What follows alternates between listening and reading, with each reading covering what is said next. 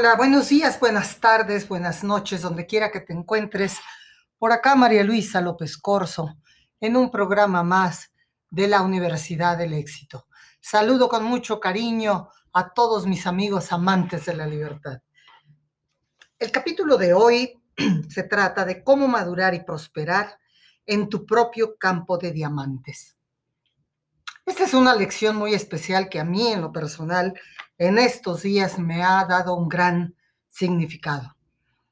Eh, a veces buscamos las oportunidades lejos de casa, lejos de donde estamos, y resulta que normalmente las tenemos muy cerca. Estamos cerca y en este país nuestro, igual que en los demás países del mundo, todo mundo tenemos la oportunidad de hacer algo más de nosotros mismos en nuestro propio ambiente, con nuestras propias habilidades y con nuestra propia energía y con nuestros propios amigos.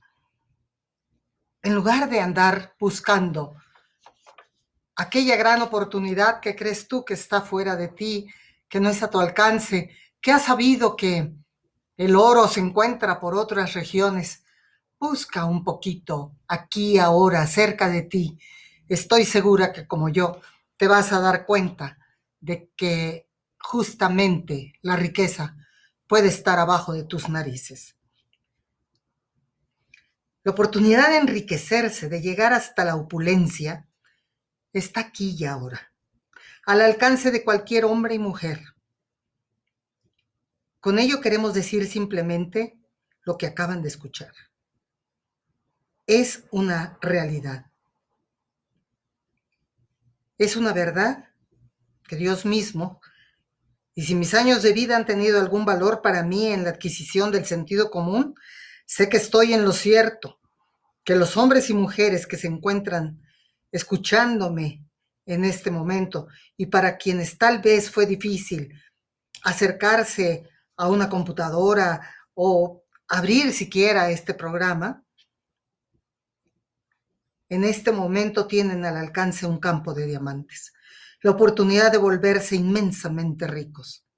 Jamás hubo un lugar en la tierra mejor adaptado que la Ciudad de México en nuestros días, y jamás en toda la historia del mundo un hombre pobre y sin ningún capital ha tenido una oportunidad tal de enriquecerse rápida y honestamente como lo que ahora ofrece nuestra ciudad.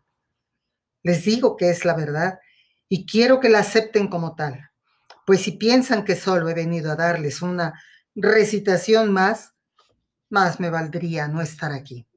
Estas palabras son de Russell Conwell, en eh, un discurso que lo hizo famoso a través de todos, eh, toda la Unión Americana.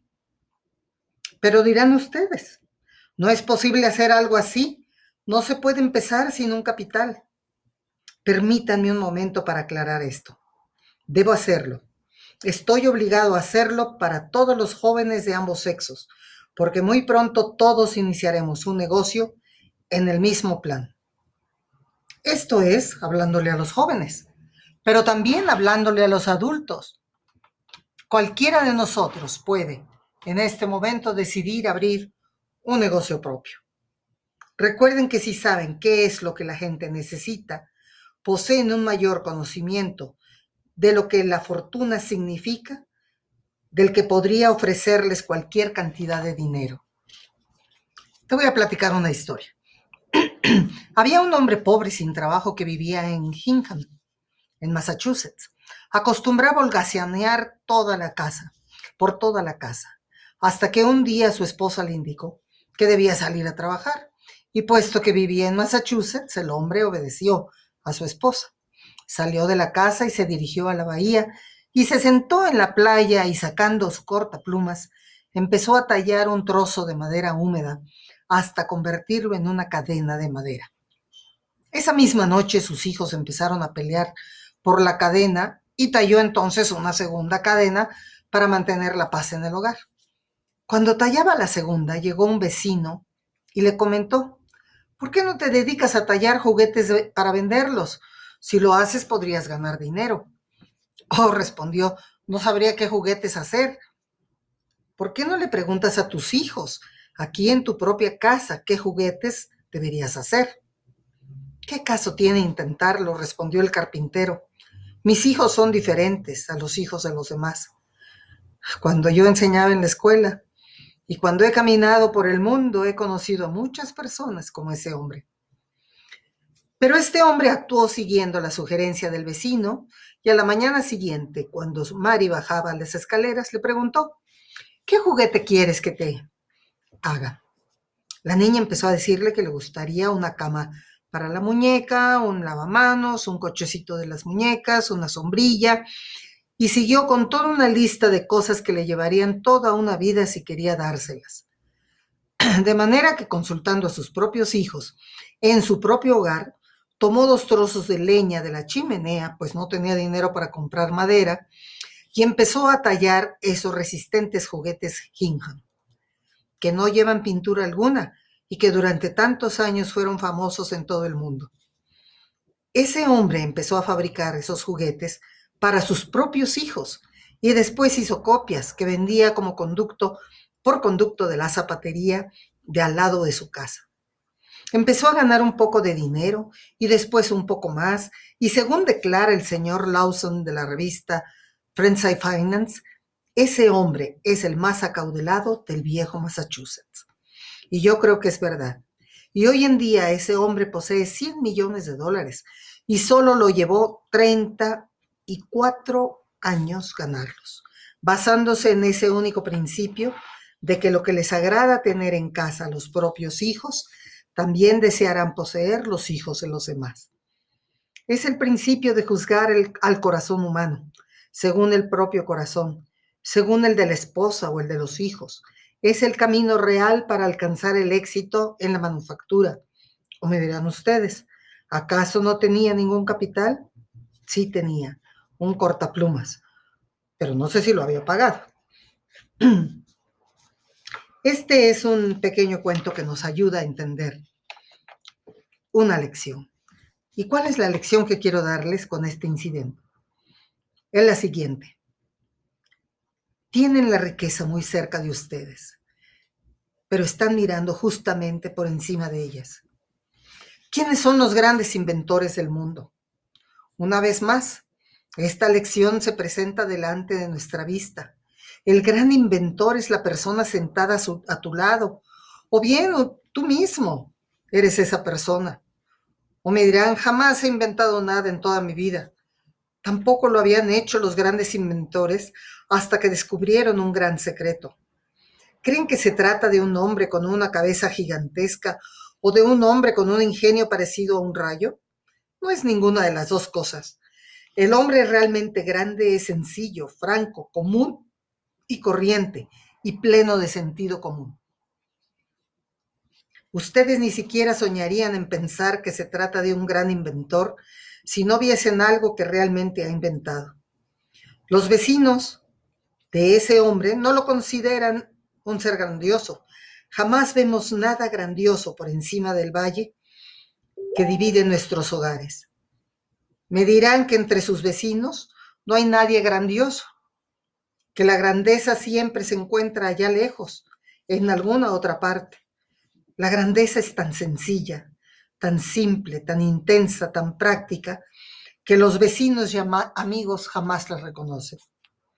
La grandeza no consiste en ocupar un futuro cargo, sino que en realidad consiste en realizar grandes obras con pocos medios y en el logro de vastos propósitos desde las jerarquías privadas de la vida. Quien es capaz de darle a su ciudad mejores calles, mejores aceras, mejores escuelas, más universidades, más felicidad, más civilización y un poco más de Dios, será grande en cualquier parte. Espero que cada hombre y mujer que me están escuchando, si jamás me vuelven a escuchar, recuerden esto, que si en verdad quieren ser grandes, deben empezar en donde están y como están ahora, dentro de tu propia ciudad, de tu propia casa. Quien puede darle a tu ciudad cualquier clase de bendición, quien puede ser un buen ciudadano mientras vive aquí y ahora, quien puede construir mejores hogares quien puede ser una bendición para sus semejantes, ya sea que trabaje en un taller o detrás de un mostrador o se encargue de las labores domésticas, cualquiera que sea su vida. Aquel que sería grande en cualquier sitio, primero debe serlo en su propia ciudad, en su propia casa. Esta es la noche de Navidad del 2019, fíjate. Yo te deseo un cúmulo de bendiciones, que seas capaz de levantar un poco la vista, que no tengas como yo un error, que a mi edad me está costando mucho reconocer, pero que por ir a buscar la fortuna en otros lados me desvíe de mi camino. No tiene por qué ser así. Tú tienes ahorita, en este momento, la oportunidad solamente de levantar la vista y empezar a descubrir los tesoros que te rodean. Seguramente tu mina de diamantes está ahí, muy cerquita de ti. Ponte, listo, descúbrela y ponte a trabajar en ella. Verás muy pronto los resultados. Yo te deseo que el 2020 sea un año de prosperidad, de mucha salud, de mucha energía, que tengas ganas de, de salir adelante y de inventar algo, ¿por qué no? Inventar tu propia fortuna. Si tienes necesidad de recurrir a alguien que te oriente, visita mi página de María Luisa López Corso Grupo Musa. Ahí te vas a encontrar algunas ideas y desde luego mis datos para que puedas comunicarte conmigo. Me encantaría poder ayudarte. Que Dios te bendiga y nos vemos hasta la próxima.